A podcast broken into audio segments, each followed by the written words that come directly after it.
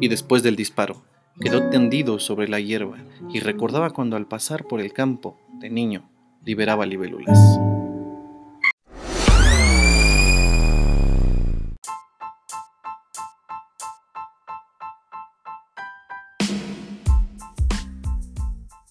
Bienvenido, estás en Hot Club Podcast.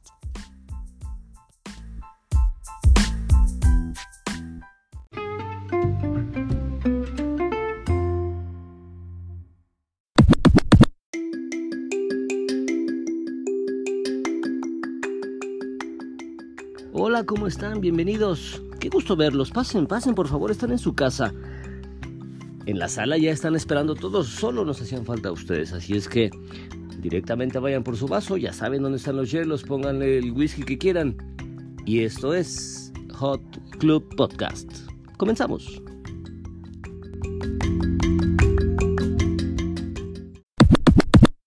El trovador no tiene que estar cantando en los centros de snob de la trova o con la gente con quien tiene seguro el aplauso. El trovador tiene que estar cantándole a la gente que no entiende lo que está cantando y explicándoselo. Pero también el político, y también el médico, y también el abogado. Todo el mundo tiene, o sea, la cultura tiene que permear en claro, todos. porque hay un grado de desigualdad enorme. y la gran masa de, que conforma la humanidad, la gran masa no, entiende. Es más ni siquiera le importa lo que estamos hablando. Está preocupada porque no tiene que comer mañana, cabrón. Ah, eso ya mientras, mientras un chingo de cabrones se están gastando prendiendo con un billete de 100 dólares su puro, güey. O sea, esa es la realidad. Nosotros vemos a Beverly Hills y su, y su círculo, vemos a Francia y París y su gran círculo, vemos a Londres, vemos aquí mismo la opulencia, ¿verdad? Vemos a, a, a Carlos Slim. Pero ¿qué crees? Esa es la realidad que te venden los medios. Pero la realidad del país no es esa. México es muchos Méxicos. Si tú empiezas a viajar y empiezas a observar las necesidades de cada comunidad y empiezas a ver la realidad de la gente, te vas a dar cuenta que esa gente necesita un chingo de cosas que a veces se muere de hambre, güey. Que se muere por no tener. Mira, un caso gravísimo. Paco de Lucía, que era el gran guitarrista de toda la historia del mundo. Ese güey le, le llega un infarto, lo llevan al, a un centro de salud y se muere porque no lo atienden a tiempo. Eso le pasa hasta el más pesudo, ¿eh? Y tristemente en México. Y tristemente en Cancún, ¿no? Que fue por lo que él siempre apostó. El verdadero trabajo político es hacer una cultura política, si es que es el camino por el que hemos elegido regirnos y organizar y debatir e ir eh, poniendo las cosas sobre la mesa. Pero eso no se hace porque no le conviene a la gente que tiene el poder detentado. Eso no se hace, ni se va a hacer. Y se puede llamar López Obrador, se puede llamar Vicente se puede llamar como quieras. Unos piensan muy bonito para unas eh, séquitos, otros piensan muy bonito para otros séquitos. A veces coincidimos con una forma de pensar chiquitita, porque no los conocemos. Además, son personas ajenas. ¿Quién de nosotros en realidad se ha aventado una peda con, con Andrés Manuel y sabe realmente lo que piensa, cabrón? Mucha fe le depositamos porque Silvio es su amigo, ¿no? Con Silvio. Ajá, y, y, eso qué chingados al final. ¿Qué, qué, qué ha cambiado en la realidad de millones de mexicanos que siguen exactamente en el mismo punto? La política Eres muy estricto en ese comentario. No, es una No, o sea, en seis años no vas a cambiar una historia de, no, de, no, no, no, de, no de 80, de 200, de, de, de 5 siglos. Bien lo dijo. No queremos que Andrés Manuel la cambie. La tenemos porque lo que tú no hagas por ti mismo no lo vas a hacer. Exacto, acabamos de llegar, acabas de darme la razón. Justamente es eso, ir cambiando esa intención de ir haciendo que la gente piense y vaya que sea consciente de que esté en sus manos cambiar su realidad. Sí, que sea consciente y que al mismo tiempo haga algo que antes no hacía. Entre los que viven ahí, no esperes que el gobierno te dé. No esperes estirar la mano, güey, porque ese es un gran vicio de, de, la gente y de todos, ¿eh? Que hoy se vive más. Sí, hoy se vive igual. Porque si nos remontamos a la Edad Media, carnal, cuando estaba más con el asunto, se vivía todavía en mayor proporción estadísticamente. Pero va más allá de la política. Se hace en casa, con los valores, con la educación. Es una cuestión cultural. Es bien simple, sí. sí. Pero entonces la educación, que es lo que nos estamos... Eh, también parte del debate, que es algo que queremos del, la, del gobierno en curso, es que nos dé salud, que nos dé educación, que nos dé... Sí, ya sé que él... Ah, sí, pero él no te va a ir a decir que te portes bien, que te portes mal. Sí, no, pero sabes que por generaciones y generaciones, esas mamás que tuvieron hijos no deseados, que tuvieron hijos por violaciones, por N cantidad de situaciones, esos, esas sociedades o esos círculos sociales vienen súper deformados. Obreros del mundo organizados. pero no, pero, no estamos tan organizados. Me refiero a, a, sectores muy específicos. Lo que acabas de decir, vete a la sierra, a estados del país, que ni siquiera les llega quién es este es Shenbaum. Ese debía quién es? Eso, a eso voy, y ese era mi comentario desde el, la anterior intervención que hice. Es pasar la información, porque estamos en una democracia. Y México es esto, se, supone, entrecomillado. Eso se supone que es, es México, democracia. ¿Cuándo puedes tener una democracia si no tenemos la misma cultura y la misma ecuación todos? Ahí se rompe la democracia. Ahora, otra, otra cosa, antes de que se me vaya la idea, es la política, desde mi perspectiva, es demasiado compleja. O sea, yo hablo, sí como ciudadana, sí con mi poco, muy poco conocimiento, porque las pocas oportunidades que he tenido de, de, tener información de gente que está cercana a la política, me lleva a decepcionarme cada vez más de lo que pasa adentro, mucho más. Entonces, es, es muy complejo qué hace cada político, qué hace cada eh, este, diputado, senador, lo, que quieras. es como se saben las leyes, como saben por dónde meterse, como saben hacerlo, pues aprovechan de esa situación, que no es lo mismo lo que sabe el diputado, el senador, este cualquier político a lo que sabemos nosotros. Y opinar, sí, opinar respecto de eso para decir, es que López Obrador, es que Peña Nieto, es algo extremadamente complejo. Que Sheinbaum, ellos son una cosa bien impresionante conocimiento, no solamente de ellos, sino de todo el equipo, de todo el equipo del que se, se rodean.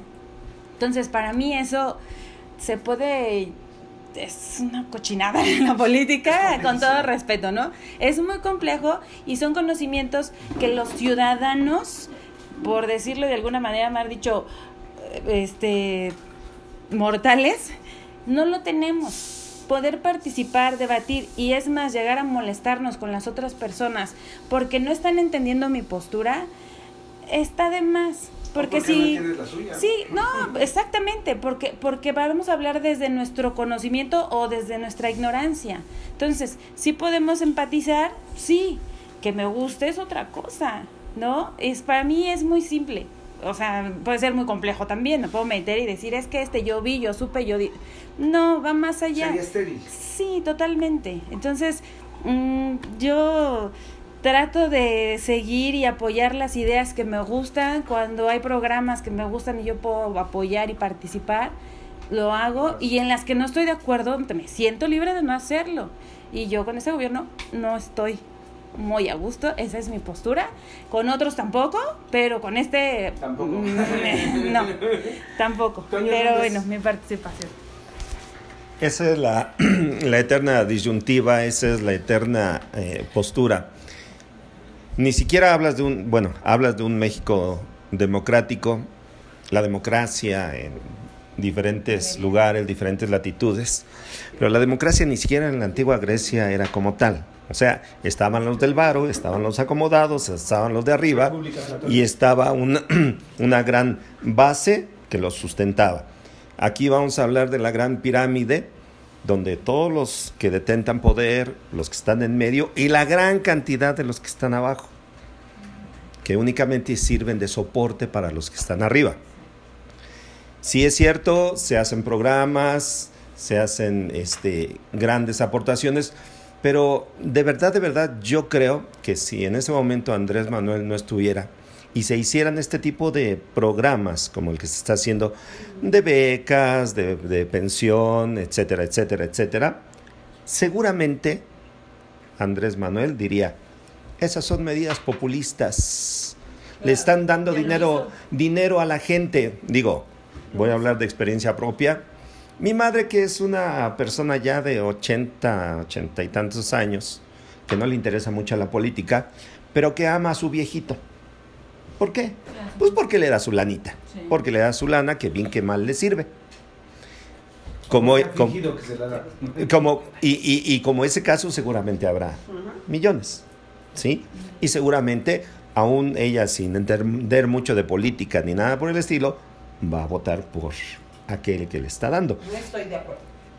Está perfecto, perfecto. Pero para mí, eh, yo, yo siento que estas medidas, si es cierto, eh, se les da dinero y lo malgastan. Entonces vamos a hacer algo diferente. Bueno, yo no, yo no puedo decir si sí o si no, no tengo las pruebas suficientes. Pero si existe la razonable duda de que eso suceda, entonces vamos a hacer otra cosa. Te voy a dar tu dinero para tu beca, para que estudies. Mejor no te doy tu dinero. Mejor escuela, aquí está tu lana, edúcame a este. Agarra este, edúcalo, dale. Pero voy a regresar otra vez al origen de verdad, de verdad, al poder le interesa que te eduques? No. No. San, se acabó. no le conviene. ¿A cuál poder? Débora. ¿A cuál poder? ¿A cuál poder? gusta. A, a ninguno, de hecho. ¿Andrés Manuel es el poder? Sí, Sí, sí, claro. le interesa. No solo es eso. Sí le interesa, pero es un mecanismo muy difícil el sector educación. Vamos, vamos, vamos para Todos allá. los- Débora, todos los sectores, Débora, ¿qué nos comentas? Bueno, yo aquí voy a ser un poco abogada del diablo, que me encanta ese papel. Y bueno, yo aquí he escuchado que si Yo te vas, que eres si te vas a viajar abogada. y que sí, que si te vas a viajar y que si le- reconoces los rincones y que si la gente vota y que si recibe dinero. Yo creo que el cambio, como por ahí me parece que Paloma mencionó, no recuerdo si claramente o veladamente así lo entendí, es el cambio a partir de lo que tú haces. O sea, en serio, qué tan solidario eres, en serio, qué tan proactivo eres. Y no, no estoy hablando de que salgas a las calles o vayas a hacer la revolución, no. El cambio empieza desde lo que haces tú en tu casa y en tu persona. ¿No? Cuando por acá Bruno decía, no, vete a los rincones, vete a viajar. O sea, neta, neta, a mí la verdad es que, pues sí, tenemos la posibilidad de hacerlo quienes estamos de aquí, quienes estamos aquí, pero lo cierto es que es hasta vergonzoso que nos atrevamos a hablar de esa manera, porque de alguna forma la gran mayoría de la gente que es gente que tampoco nos escucha, tiene esas posibilidades. ¿no? Decía Bruno y decía muy bien, la gente de abajo, la, la pirámide que citaba hace un momento Toño, de, de los más, ¿no? Esos más, y aquí voy a hablar de otro tipo de pirámide, que es la pirámide de Maslow y las necesidades cubiertas, ¿no? La gran mayoría de la gente, pues sí está pensando en el día a día. La política es lo de menos. Entonces, más bien es, dice ah, por acá Maya, no es que darles el dinero directamente, se lo gastan en chelas o lo que sea.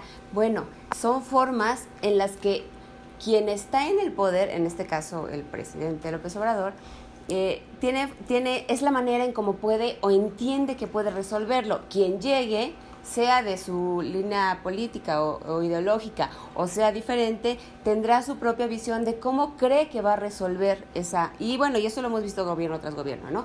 En ese sentido sí apoyo la, la moción que decía Maya hace un rato de que un poco de continuidad vendría bien, porque seis años pues no sirven Vale, como tiempo. para mucho, ¿no?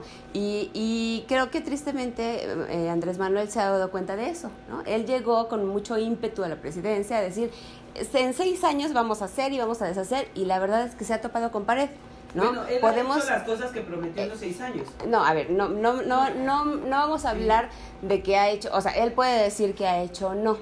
Sin embargo, por ejemplo, en una cuestión como la seguridad del país, digo, no podemos decir país no ha que ha cambiado tenido, él no ha cambiado mucho. Sí, claro. Tiene una política de seguridad que nos Sí. ha llevado a tener al ejército y a la Guardia Nacional en muchos aspectos de nuestra vida. Claro, claro, a eso, a eso, a eso es a lo que me refiero. Él llegó con mucha ilusión de poder hacer un cambio en seis años y resulta no, no. que la realidad lo rebasó y ahorita no y no ha pasado, ¿no? Lo hemos visto. Nosotros lo sabíamos, claro. También, él también lo sabía. Claro, pero es bien cómodo desde acá otra vez abogada del diablo, desde acá decir, ay, pues sí ya lo sabíamos, seis años no sirven para nada. Pero neta, ¿qué, has- qué hemos hecho de manera personal para que eso se revierta un poco? Licenciado. bueno, ay, por fin me toca a mí. Pasaron todos. Pasaron No todos. estoy de acuerdo con Ya Texas. estoy- Escuché varias frases y voy a tratar de, de de- de parafrasear y de recordar. Ser lo más literal que se pueda. Tienes tiempo, licenciado. Tú. Dale, dale. Al final del día es, es mi, es mi te- es mi Hoy no te micrófono. pusimos este reloj. Ah, bendito sea el Para que Señor. no estés Dale, en desacuerdo con eso. López Obrador sabía perfectamente, sabe perfectamente que seis años no son suficientes para hacer algo. Pero ¿sabes qué defiendo yo? Que existía en, la- en su cabeza un algo. Por lo tanto, entendiendo que la sociedad es culturalmente ah, pudredumbre, que culturalmente la clase media no va a querer perder privilegios, que culturalmente necesitamos seguir sintiéndonos cómodos cuando llega el policía para multarnos en el semáforo, porque es muy cómodo, y no pagar tantos woodies o no sé cómo se llamen en tal lugar, mejor ahí. Eso es cómodo, porque es la cultura de la sociedad, ni siquiera del, de- del mexicano, de toda la sociedad en el mundo. Y eso se llama, y eso se llama el status quo, es decir, el mantener un orden que en realidad es una estructura completamente desordenada, pero es la que conocemos, es la que sabemos y es la única que entendemos y por la cual caminamos. Entonces, si llega una persona que entiende esa podredumbre y aprovecha los elementos de poder, de liderazgo que tiene, para tratar de generar un poco de mejora en esa pudredumbre, yo aplaudo eso. Eso para mí es estupendo. En otro sentido, me imagino, por ejemplo, ustedes recuerdan eh, quiénes eran los otros candidatos. ¿Te imaginas, no sé, a Ricardo Anaya en este instante como presidente? Ah, yo no sé. Quizá, quizá el sistema político eh, tienda en otro sentido. Seguramente aún como Carlos Arenas de Gortari cuando en el 88 llegó como presidente y que yo aplaudo todavía a la fecha la creación del Tratado de Libre Comercio que nos tiene en este momento en un sistema en donde cuasi pertenecemos a un neoliberalismo, aunque el presidente diga que, que no, que está muy mal. Y sí es cierto, pero pertenecemos al mundo, estamos en el foco, porque eso es lo que hay, no hay más. ¿Por qué se acabó el, el- el- el comunismo y, si me lo permiten, el social comunismo? Porque es inviable, porque los seres humanos no estamos hechos para compartir, para permear una igualdad, no estamos hechos para eso.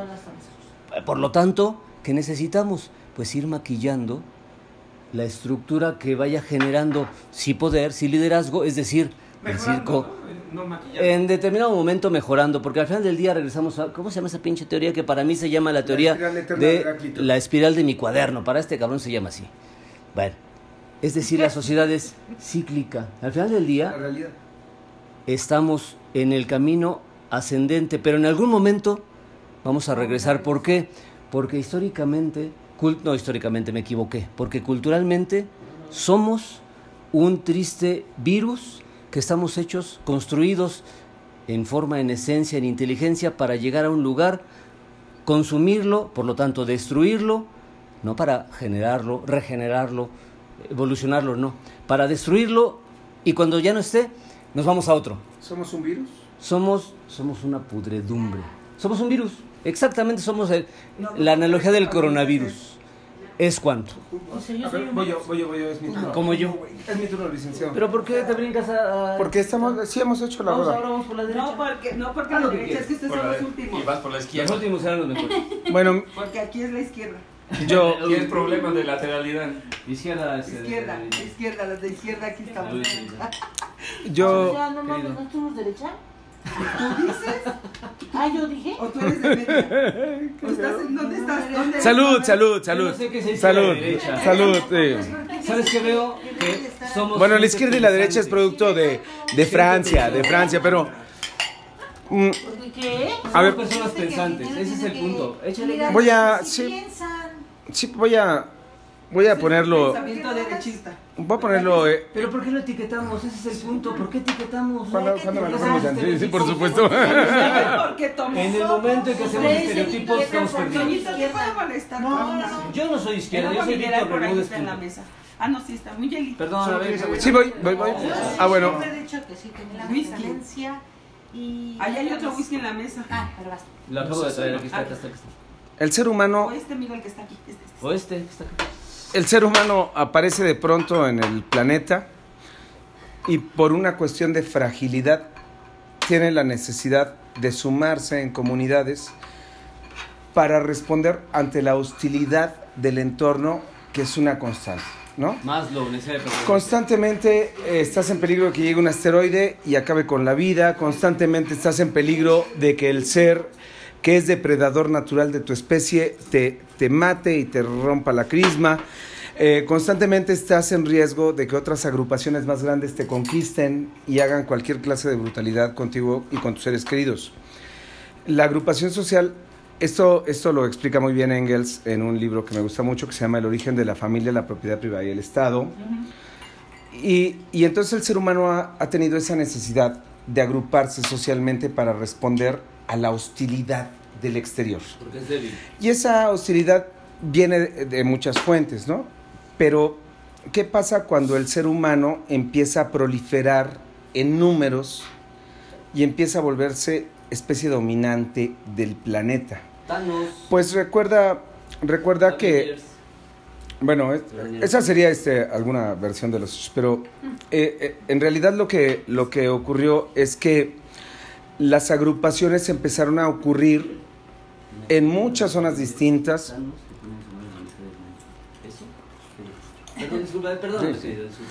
Eh, eso empieza a ocurrir en muchos puntos y los grupos más grandes empiezan a sentir la necesidad de ser dominantes y se van sobre la conquista.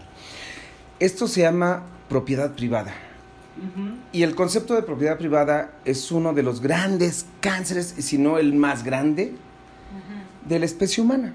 Porque entonces el grupo más fuerte tiene la necesidad de dominar al otro solo porque tiene poder. Hace algunos años la Universidad de Oxford hizo un estudio en el que determinó que la corrupción es parte del ADN del ser humano.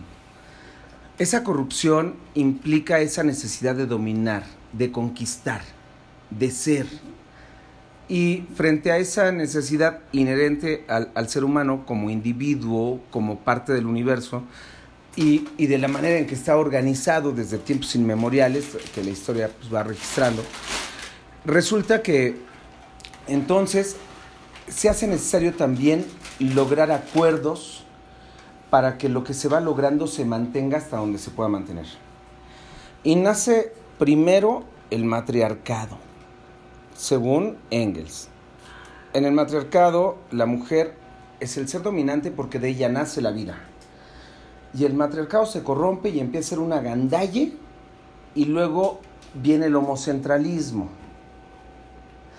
y luego vienen las monarquías y luego vienen un chingo de, de, formas de organizarse que han existido a lo largo del tiempo en la historia humana.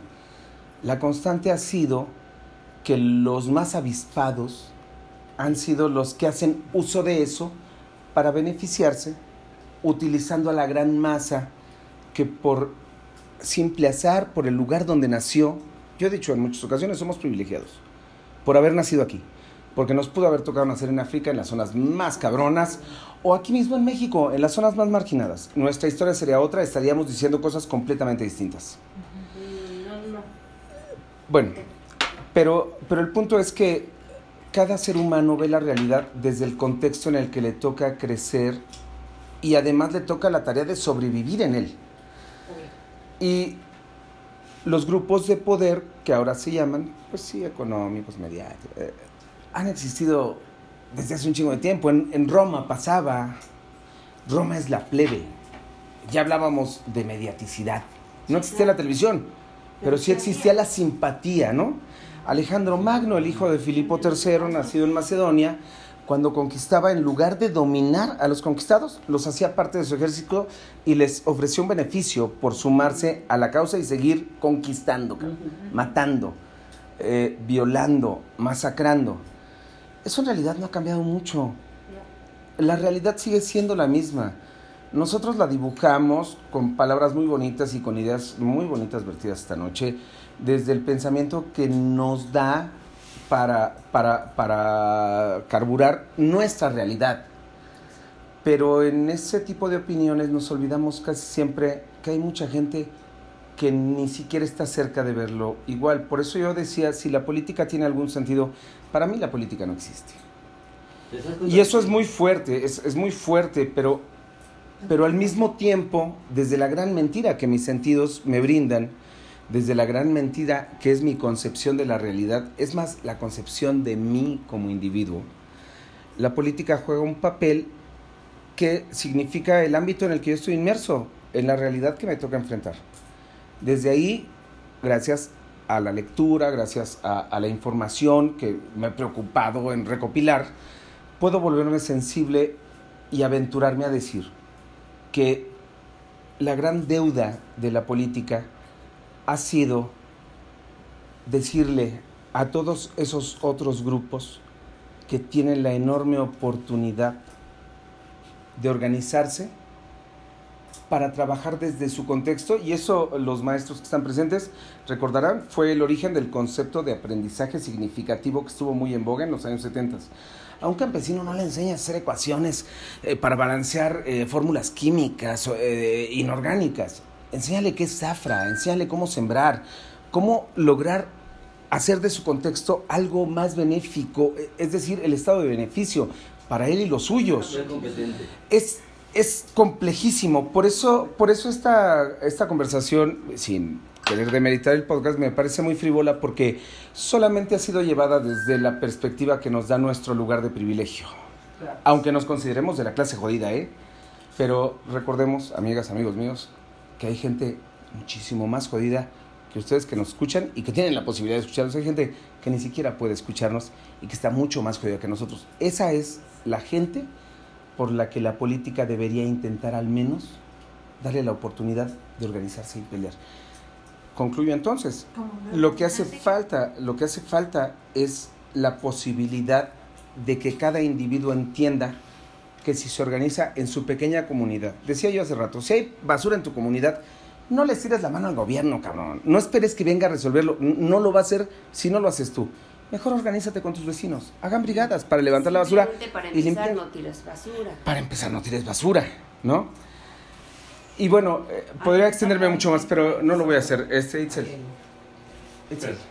Pero de esta clase media pueden surgir las ideas, porque de repente no vas, no vas a Es la República Platónica, es, es un esquema de la República Platónica y de ahí podemos irnos a muchos esquemas de pensamiento filosófico. Y no está mal, pero no es todo. Itzel, Itzel, por favor. Este, sí, Esta- eh, te estaba escuchando y em, pensaba varias cosas, pero ahorita justo en este instante, eh, lo que decías, ¿no? O sea, y también lo decía Hegel, ¿no? Porque Hegel también habla de la historia como un, hilo conductor de toda la conciencia humana y de cómo va evolucionando, ¿no? Tiene que ver también con lo, lo que ya este, también había dicho, pues obviamente Marx y Engels, ¿no? Que tú también mencionaste. Pero eh, es como estar siendo, estar siendo y estar caminando y estar caminando, estar caminando y haciendo cosas distintas. Esto que tú mencionabas acerca del amo y el esclavo, ¿no? Que precisamente cuando el amo es el que eh, detente el poder y se basa en los que están abajo para seguir ahí, pero luego el esclavo se da cuenta y entonces se pone arriba y vuelve a hacer lo mismo, Se convierte exactamente, en- se convierte en el amo. La cuestión es que para Hegel y en mi, en mi propia mi propio pensamiento, que es quizá eh, muy ingenuo, ¿no? Así me voy a declarar. Pero sí tengo esa esperanza de que esa evolución del espíritu pueda llegar hasta esos momentos en donde otra vez se, se dé cuenta la gente de que justamente el poder de la comunidad es lo que va a hacer que todo se haga mejor, ¿no? De, de que esa evolución de la conciencia llegue a, a- a esa mejora y ese progreso, ¿no? verdadero poder está en las masas. Exacto, en, la comunidad, en la comunidad, Así ¿no? O sea, cuando te des cuenta que tú eres con los otros y no solo eres tú. Y entonces, en ese momento, entonces vas a trabajar por ti, por el que está junto a ti. Codo a codo. Utopía pura. Ya lo sé, me dije No, ingenua. ocurre, ocurre, ¿eh? Pero yo, yo digo, Ah. Hegel decía que eso era lo, lo que estábamos buscando hacia, hacia- no, allá. el ideal. Eh, sí, es un ideal ahorita porque todavía vamos caminando hacia allá, este, pero no creo que sea imposible. Mm, Yo tampoco. La cuestión es que justamente si tú te das cuenta en tu propia conciencia de que no debes tirar basura, no nada más por ti, sino por la calle, por tu este cuarto que es de, de palomita y nosotros llegamos y tiramos basura, pues no, no vamos a hacerlo, esa es la conciencia del otro, ¿no? Pero entonces ahorita la conciencia del otro es, es como decir, el otro me hace daño. Cuando tú piensas que el otro es tu enemigo, entonces ahí se friega todo cuando tú piensas que el otro es tu compañero y tu otro eh, que está junto a ti, entonces ya esa visión va a poder hacer que todo vaya mejorando. Sí, definitivamente esto es de los pensamientos que hablan todos los filósofos hacia lo utópico, pero acuérdate que la utopía es la que nos hace caminar. Entonces, esa es la que nos va haciendo, exactamente, y no una aspiración así de... ¿La fe? Yo le llamo La esperanza, ¿La fe? la, esperanza, exactamente, eso. Y tiene que ver precisamente con ese espíritu evolucionado.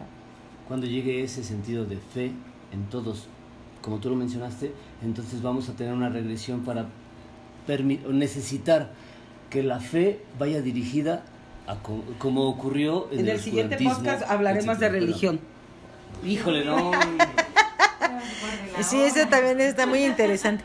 Pero bueno, lo este que decía Bruno también al respecto de, de, la gente más necesitada, ¿no? Nosotros que estamos aquí dialogando, que estaba mencionando la palabra desde un punto de vista muy, em, eh, pues, superfluo, ¿no? Pero finalmente, si nosotros intentamos que todos los, bueno, que estos pensamientos se, se finquen en una conciencia de realmente trabajar por los demás y hacer la conciencia para que todos trabajemos por nuestra propia comunidad, que es primero nuestro hogar, ¿no? Luego, pues en, en donde estamos juntos. Pero es lo que tú ya decías hace rato, es la cultura, la cultura que sí, ahorita a lo mejor puede estar podrida, pero va caminando hacia otra cosa. No nos podemos quedar en el, en el completo eh, pesimismo. bueno, okay. me abstengo, eh, fíjate, con mucho pesar. Yo sé que te abstienes porque tú quieres hablar y hablar, pero todos queremos hablar, en todos lados siempre queremos hablar y tener esta, esta parte de palabras y es que la voy a aprovechar. Yo no estoy de acuerdo en el que digan, es que tú tienes que poner tu granito de arena porque, porque el mundo cambia cuando tú vas cambiando. Debe de haber una conjunción con el gobierno. Y les voy a decir por qué. Hablaron de la basura. Yo ayer le hablaba a Bruno, a Debbie, hoy le hablaba a Itzel, de un proyecto que he traído toda mi vida. Y no es un proyecto que yo inventé, porque eso ya está inventado. Ya lo hacen en otros países, que es el manejo de los residuos. Los mexicanos, como dice mi querido Andrés Manuel, somos gente buena y somos gente responsable. Así nos nombra él. Y a los mexicanos, sí, la verdad es que sí. La verdad es que sí, somos 120 millones de mexicanos y no puedes decir que los 120 millones somos rateros o somos este flojos o no puedes decir eso. No, puedes decir eso. Como individuos, cuando estamos claro. en sociedad ya vale otra vez. A lo mejor, pero, no puedes decir eso. generalización es tan poco válida como la otra. Así es, exacto, pero no puedes decir esa generalización cuando nos dijeron, separen su basura. A los ciudadanos nos dijeron eso. Separen su basura. Muchos mexicanos, la gran mayoría que somos gente muy obediente, dijimos, va, la separamos. La orgánica y la inorgánica. De hecho, hay más separaciones. Hay aluminio, hay metal, hay vidrio, hay plástico, hay orgánico, etcétera, etcétera. Ajá. En otros países tú pones, hay unas máquinas, en Suiza, pones, hay unas máquinas donde pones tu aluminio y te pagan dinero. El aluminio, como estas latas que estamos consumiendo ahorita, este vidrio que estamos consumiendo ahorita, es reciclable, es basura limpia, que se puede reutilizar y es economía circular. El, vidrio de la taza del café y el aluminio del café este que viene. Todo, todo esto. Qué hipócritas. Papel y cartón. Vamos a dejarlo ahí para que no nos peleemos. Salud con el café. Salud. Ay, no brindes con eso, güey. No manches. Sigue, sigue, Adelita. Entonces, sí se necesita una aportación mutua, ciudadanía, gobierno, porque yo puedo separar mi basura y muchos ciudadanos dijeron, ¿para qué la separo si en el camión de la basura lo juntan? Y era verdad, porque no había infraestructura, más bien, no hay infraestructura para hacerlo. Entonces, sí se necesita, sí se necesita, yo tengo un proyecto a nivel personal, no es económico, es realmente... eh, por una preocupación, porque ya hay mucha basura, ya los basureros no cabe la basura. Y ojalá y podamos hacer eso de la economía circular, pero eso debe contribuir gobierno y debe contra- contribuir ciudadanía. Pero ahí está la comunidad, justamente. Ahí está No la- solamente yo. No solamente, Con ay, mi con, vecino, con mi cambio también vas, mi cambio va, no, O sea, tiene ¿tú que ser. to- vecinos haciendo eso, neta? Mis vecinos lo hacen, mis vecinos lo hacen. colonia de al lado. Mira, El eh, municipio en, de- en- mira, en- en el Estado de México hay una, hay una, hay una situación muy frecuente. Está una zona residencial y una zona popular. Siempre. Por alguna razón siempre está así, de verdad. Y en donde hay una distinción en los servicios. En los servicios de limpia, en los servicios de todo, de seguridad y todo. Fuera la masa sin cantera. ¿Qué cosa? Exacto. Entonces yo creo que sí debe de haber una. Y mi conclusión es, amo a Andrés Manuel López Obrador. Sin embargo, sin embargo, Se mueve. la siguiente, aunque amo a López, con el otro López no estoy a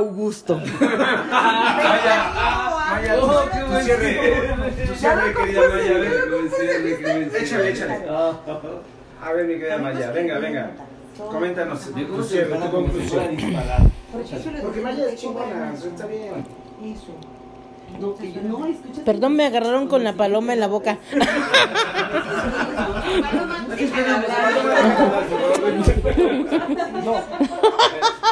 No.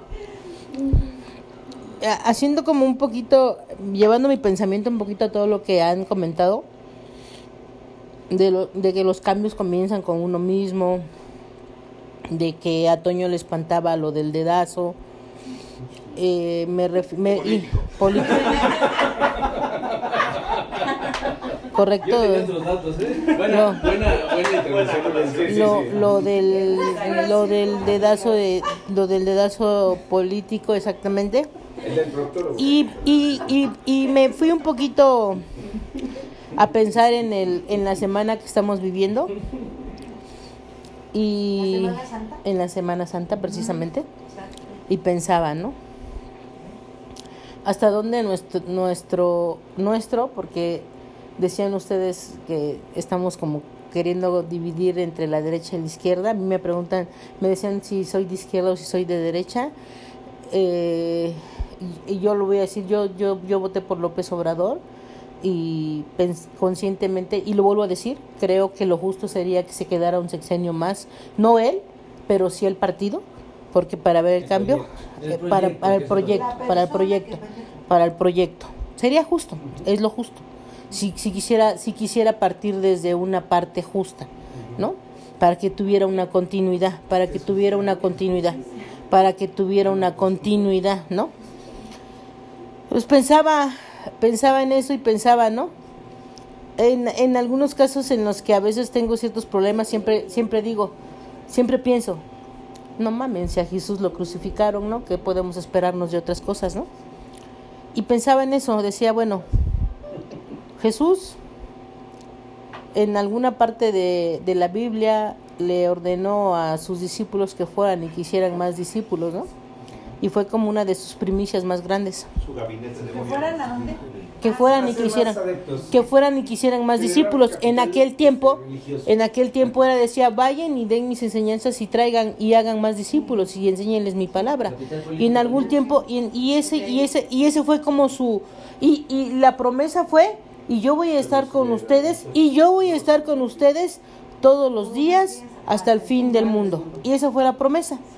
Y en, y en, y en, ese, y, en, y en aquellos tiempos, dice la Biblia, los discípulos salieron e hicieron más discípulos y entonces la iglesia, no, y entonces la iglesia de Dios, la, la iglesia de Dios, creció, o sea, creció enormemente, ¿no?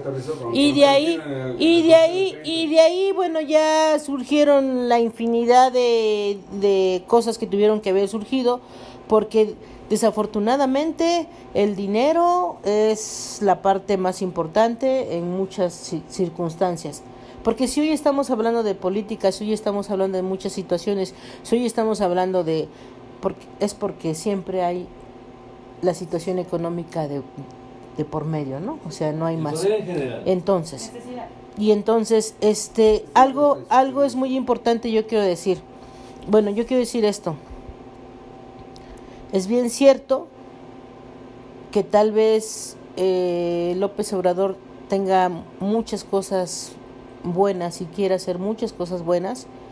Lo, y, y, y tan es así que ha, que ha convencido a muchas mentes y, y muchas mentes brillantes, ¿no? O sea. Muchas, muchas mentes brillantes, o sea, y a, y a, y a, y a Víctor.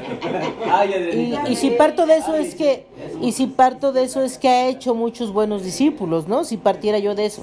Entonces, a esos, a esos buenos discípulos, a esos buenos discípulos, este, tendrían que salir y hacer más buenos discípulos. Pero también es bien cierto que si me fuera yo a esa parte, dice que si sus discípulos no superaban a los fariseos, y si habláramos de esa parte, en esa parte en esa, que serían los fariseos, la gente, entonces si en, es- si en esa parte no superaban a los fariseos, entonces seguramente tendrían ganados el, el infierno. Si en- y, en- y partiendo de eso, si nosotros estamos hablando que lo que queremos es tener un buen, un buen México, un buen país, y que estamos apoyando a un buen candidato que están haciendo eso, entonces nosotros partiendo de que queremos ser un buen discípulo porque tenemos a un buen líder, nosotros tendríamos que superar a todos los fariseos para entonces poder hacer un buen país, partiendo de esa analogía. Y si no, pues ya valimos más. Amén. Con eso que... Amén. No, no pudo cerrar con mejor analogía. No pudiste cerrar con mejor analogía. Eh, De acuerdo, los invito a, a seguir participando y compartiendo. Eh, respect- la política para mí es muy compleja, lo vuelvo a, insisto en eso. Hay que tener y dedicarse para poder participar de una manera, eh, como decía, no fanática, yo siento que sí es fanática porque es exacto, efectiva, de pero con algo con más, con más, sí, sí, sí, esa es mi, esa es mi perspectiva, porque sí para mí es un campo muy muy complejo. Entonces, yo los invito a que co- junto conmigo, no solo ustedes, o sea, participar y sí, eh, pues llenarnos de más conocimiento cada uno para poder sí participar de manera social, Asumir la responsabilidad. por supuesto, por supuesto, pero no solo para, para participar. Pues es que tienes que tenemos que estudiar. Es una realidad. Hay que informarse. Exacto. Sí, y, y sí, y, y sí va de la mano de un estudio. Sí, o sea, no podemos, eh, es mi muy humilde opinión, decir, es que Chemba, va, va ella. ¿Por, ¿Por qué va a ir ella? No solamente por las opciones que dio, no solo por lo del metro, no solo porque es mujer, no solo porque tiene una buena propuesta para ser... No, va más allá de eso, porque me cae bien, porque se va a casar, porque toca la guitarra, porque canta. va más allá. ¿Sí me entiendes? Pero para mucha gente va en ese sentido. Sí, Se- claro. es, es empatizar y simpatizar con la persona que está propuesta. Por supuesto, pero va más allá, por eso es la invitación, yo cierro con eso. Va más allá, realmente es estudiosa, realmente sabe lo que está haciendo, cómo se comunica, qué está haciendo, a dónde va. Pero no solo, es ella es un ejemplo, pero pues, es de todos los que las propuestas que vamos a tener en dos años, realmente involucrarnos y ver, y entonces dentro de nuestra conciencia, lo que nos dé, ir y votar. Pero sí, votar, pero informados, informados. pero no porque le da la pensión a mi abuelita. No, no, no. No por eso, no porque le da a mi sobrino para que No, estudie en el Conalep. no es así. Va más allá. Esa, con eso cierro yo, o sea, más allá. Hay que buscarle un poquito más. Gracias, Palomita. Lo sé. Toño, Toño Grandes, tu cierre. Qué bonito. Así es. Haciendo una analogía y ahora que estamos en esta Semana Santa, Me imaginé a Andrés Manuel ahí sentado en la última cena. Cálmate. Con todos sus apóstoles. con todos sus apóstoles sentados del lado izquierdo, porque todos son de izquierda. O sea, no hay nadie del lado derecho. Sí, sí.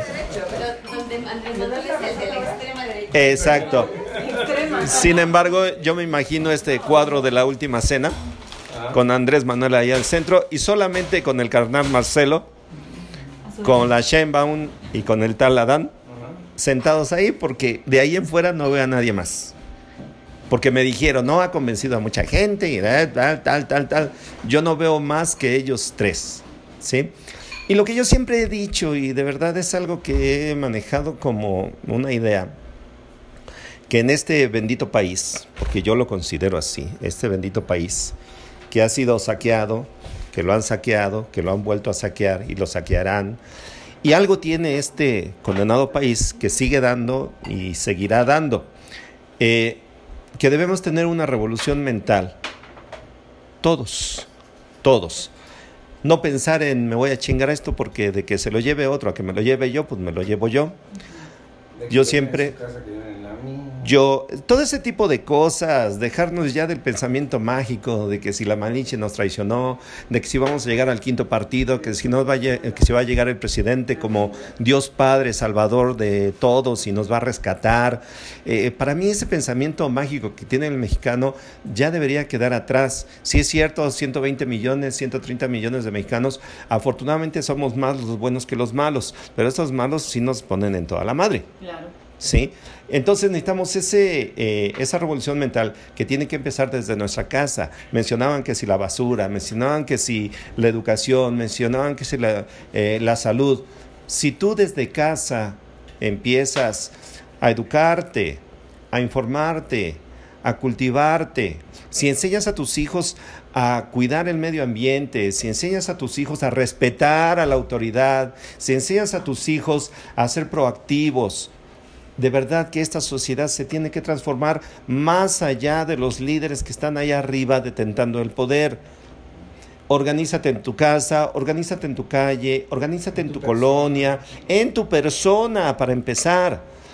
Yo creo que eh, esa es la revolución mental que requerimos en este país y que muchos otros países nos están poniendo la muestra, países asiáticos que empiezan desde uno mismo desde mi calidad moral, desde mis principios éticos, desde qué tengo que hacer para mí que va a afectar a mi sociedad y que va a beneficiar a mi sociedad y que lo voy a hacer bien. Y que no me permito, no me permito hacer algo que afecte o detente en contra de los demás. Desde ahí empezamos. Si nosotros hiciéramos eh, esta revolución, de verdad que nos iría muchísimo mejor y no estaríamos hablando de quién va a ser el próximo que nos va a gobernar, quién es el próximo que va a tomar las riendas de este país. Las riendas las podemos tener nosotros, las tenemos nosotros. Y eh, desde nuestra propia casa, desde nuestra propia escuela, desde nuestro propio trabajo, nuestro propio oficio, podemos hacer este gran cambio que está requiriendo este bendito país. Vuelvo, perdón, repito, este bendito país porque somos verdaderamente afortunados. Estamos aquí en una mesa de discusión donde, tenemos viandas, donde tenemos bebestibles, donde tenemos café, donde tenemos todo.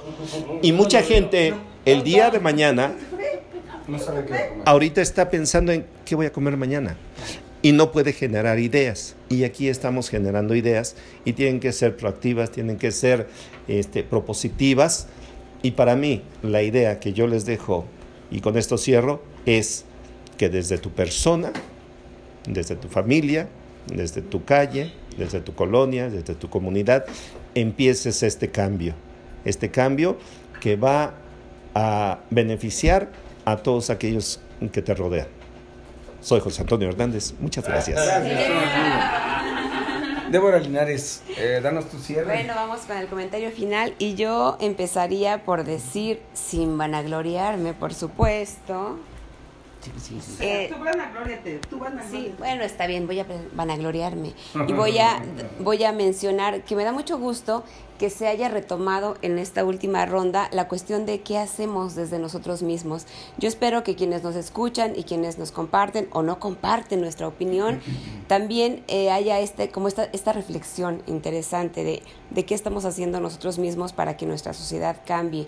Que, como decía muy bien Itzel, ver al otro como un compañero y no como un contrincante. Eso, eso es, es básico, creo yo, para empezar a hacer este tipo de cambios. Y solamente cerraría ya muy brevemente mi comentario diciendo, hay, un, hay, postura, hay una postura dicotómica que dice, el hombre es bueno por naturaleza y la sociedad lo corrompe, o el hombre es malo por naturaleza y necesita las estructuras de la sociedad para poder ir por un buen camino.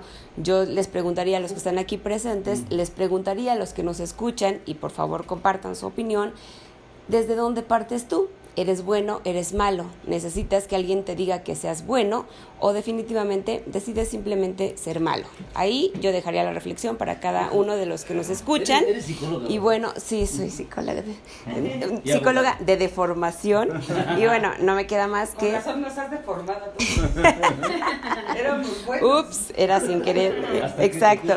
Bueno, es, es, es muy, muy, ah, es un buen aliciente ver en este pequeño círculo decir que partimos desde que somos buenas personas. Eso me da una muy buena esperanza. Buenas noches.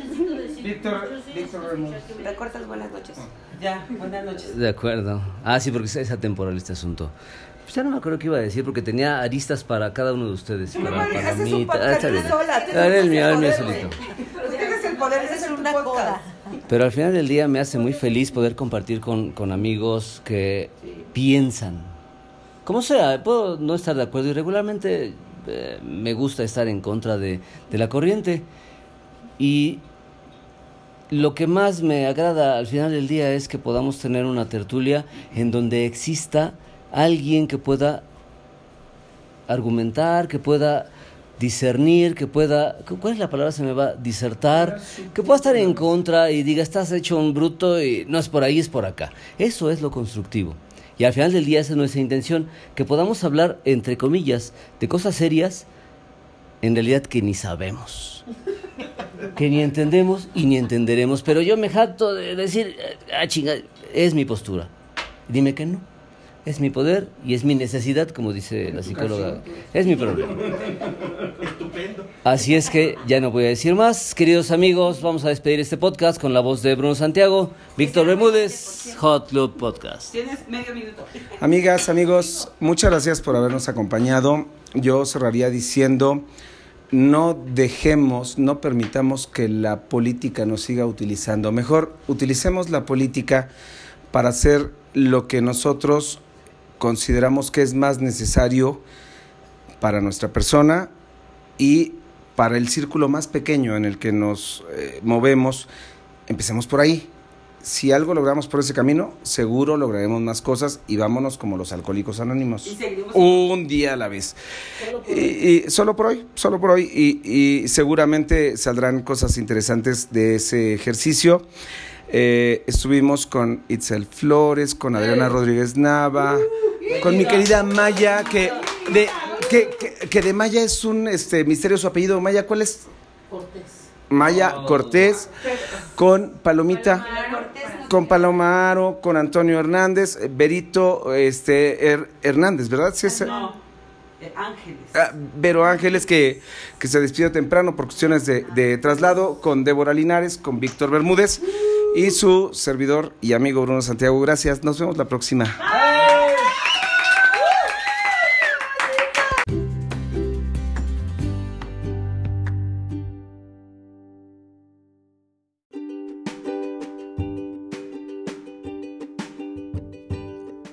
Esto fue Hot Club Podcast. Nos escuchamos en la siguiente emisión.